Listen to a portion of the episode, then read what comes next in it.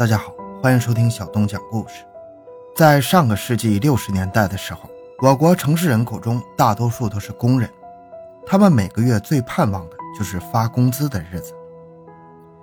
不过，在一九六三年的十一月底，河北张家口矿山机械厂的工人们却迟迟没等来自己的工资，这笔钱和公司的出纳李阳一起人间蒸发了。这在当时可不是一件小事，张家口市出动了大量的人力搜寻李阳的下落，但却没有任何结果。人们纷纷认为，李阳应该是携带巨款投敌叛逃了，这也让李阳的家人感到了极大的羞耻。就在人们都要忘记这起案件的时候，一位警局的街道工作人员却发现了新的线索，也让这起悬案在接近二十年后终于真相大白。欢迎收听由小东播讲的《李阳案》，尘封二十多年的真相水落石出。回到现场，寻找真相。小东讲故事系列专辑由喜马拉雅独家播出。一九六三年十一月二十二日中午，张家口市矿山机械厂的工人们。陷入了异常的混乱之中。这天本来应该是他们领取工资的日子，但是公司却迟迟不愿意将钱发到他们手上。一些工人在询问之后才知道，原来是早上前往银行取钱的出纳李阳依然没有回来，公司也派出去不少人去寻找，但是却没有一点音讯。到了下午，无奈之下，工厂方面终于将这一情况反映到了公安部门。在得知李阳身上携带有1.6万元现金巨款的时候，张家口警方对这起案件相当重视，因为这在当时可绝对不是一笔小的数目。于是，警方出动了大量的人力，在全市范围内进行大规模搜索。与此同时，他们还要求行政部门予以配合，各地的街道、社区工作人员也全部加入到了搜索行列中。他们不但对车站、宾馆等场所进行了彻查，还封堵了几个重要的出事路口，以此来防止李阳携款潜逃。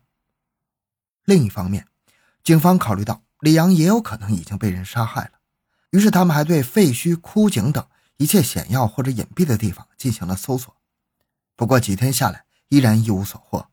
随着搜查工作的进行，各种说法也开始在城市中发酵。一开始，人们觉得李阳是被人杀害了，不过鉴于其消失的如此彻底，越来越多的人开始觉得李阳在事发前便携款潜逃了。毕竟在当时，这笔钱可以让他过上一辈子衣食无忧的生活。但是李阳的家人又仿佛对此毫不知情，于情于理，这也无法解释。于是，一种新的看法逐渐成为主流，那就是李阳是反动派安插在工厂中的间谍。此时他可能已经得到了需要的情报，因此他便选择携款叛逃。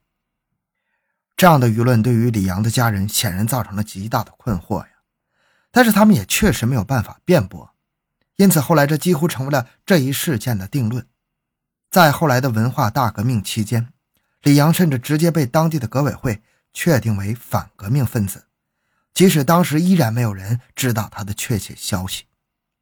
随着日子一天天过去。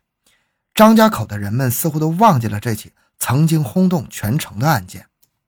不过，在事发二十多年后，一位仍然关心李阳下落的街道大妈让事情出现了转机。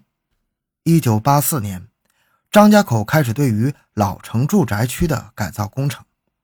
六月十四日下午六点，几名民工在清理老房地基的时候，发现了一块地面的水泥要远远厚于旁边的位置。他们觉得这可能是之前屋主。藏宝的地方，于是他们小心翼翼地敲开了这块水泥。不过，等待他们的并不是什么珍宝，而是一具成年女性的骨骼，这让他们大惊失色呀！立即将这一情况反映给了当地的公安机关。警察们在赶到现场后，对周边地区进行了发掘，最终终于得到了受害人的全部骸骨。经过法医的调查，最终警方确定这位女性。是因为颅骨遭受钝器重击而丧命的。不过，对于死者的身份，警方很难确定。那只能从近些年的失踪案件中寻找线索吧。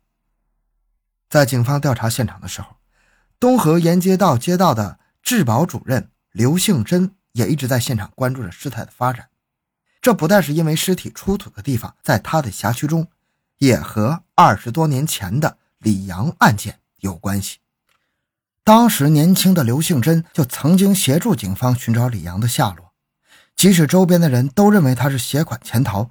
但刘杏珍始终认为李阳是被人杀害的，因此在他得知出土的是女性尸体的时候，便询问警察：这有没有可能是二十多年前失踪的李阳的尸体啊？警方对于这个信息十分重视，当即找来了李阳的家人进行调查。在经过一系列的实验之后，他们最终确定这具骸骨就是李阳的遗体。这一结果让这个持续二十多年的悬案终于有了答案，李阳也终于洗清了叛国的嫌疑。那接下来留给警方的工作就是找到当年那起凶案的凶手了。在经过调查之后，警方很快查到，这座房屋原属于原地区物资总局总务科的乔世凯所有，而这位乔世凯当时已经因为经济犯罪被判处了五年徒刑。不过那时他的身体出现了一定的状况，因此在家中保外就医。在尸体被发现后不到两个小时，警方便驱车赶到乔世凯的新家中。在进屋之后，他们被眼前的景象惊呆了。有着重大作案嫌疑的乔世凯，此时已经死亡了。原来在施工的时候，乔世凯就经常去现场观察工程进度。今天他也很早就知道了尸体的事情。他知道自己已经没办法洗清嫌疑的可能了，于是，在警方到来之前就服下了大量的敌敌畏，畏罪自杀了。按理来说，此时案件就可以告一段落了，但是警方凭借多年的工作经验判断，乔世凯的妻子张宝珍也有重大嫌疑。不过，在审问中，张宝珍一直否认自己和这起杀人案有关。他说自己直到今天才知道这件事情的，但是警方接下来的几个问题却让他败下阵来。警方经过调查知道，在他们搬家之前，张宝珍每天都会在埋尸体的小房间里点燃香薰，而且除了点香的时候，那间屋子都是紧锁的，这显然是不正常的。在警方的讯问之下，张宝珍的心理防线终于趋于崩溃了。最开始说她自己虽然知道埋尸的事，但是却没有参与。是丈夫与另一个人一起掩埋的，但是在警方的追问另一个人的信息的时候，她却支支吾吾给不出答案。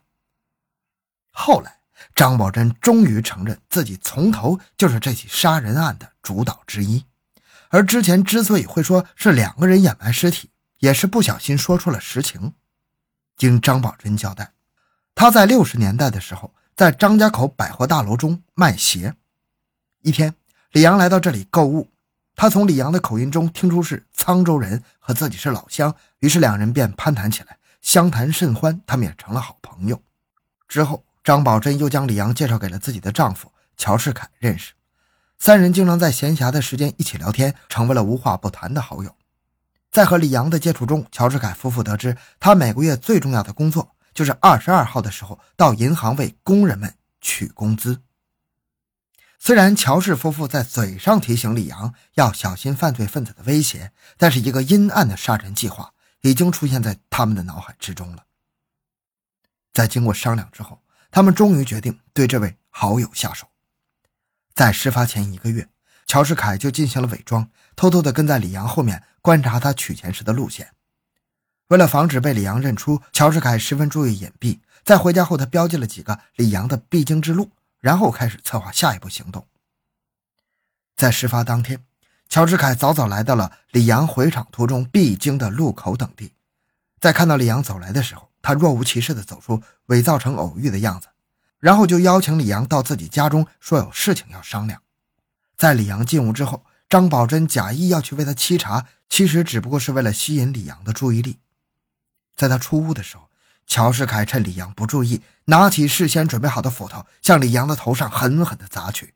李阳的身子很快就瘫在了地上，大量的鲜血从他头顶涌出。在确定其已经身亡之后，张宝珍拿出准备好的皮褥子，把尸体包裹起来，然后在屋子里挖了个坑，将尸体埋了进去。在掩埋完尸体之后，尸体腐烂的气味一直在屋中萦绕不散。为了防止事情被发现，张宝珍开始每天在屋子里点香薰，并经常用消毒水消毒。平日里那间屋子也一直被牢牢地锁住，除了他们夫妻俩，谁都不能进去。后来，为了掩盖尸体的痕迹，他们还对水泥地面进行了两次加固。在文化大革命期间，他们听说了李阳案件的相关消息，认为警方之后可能再也不会调查了，便松了一口气。谁料，警觉的刘杏珍让这起案件最终大白于天下，而这对杀人越货的夫妇也最终受到了法律的制裁。在这起案件的破获过程中，充分体现了公安机关和群众的紧密联系。正是因为他们足够重视百姓提供的线索，才让这起悬案有了定论，而背负叛国骂名的李阳才能沉冤得雪。好了，这个案件讲完了。喜欢小东讲故事的朋友，请您多多打赏。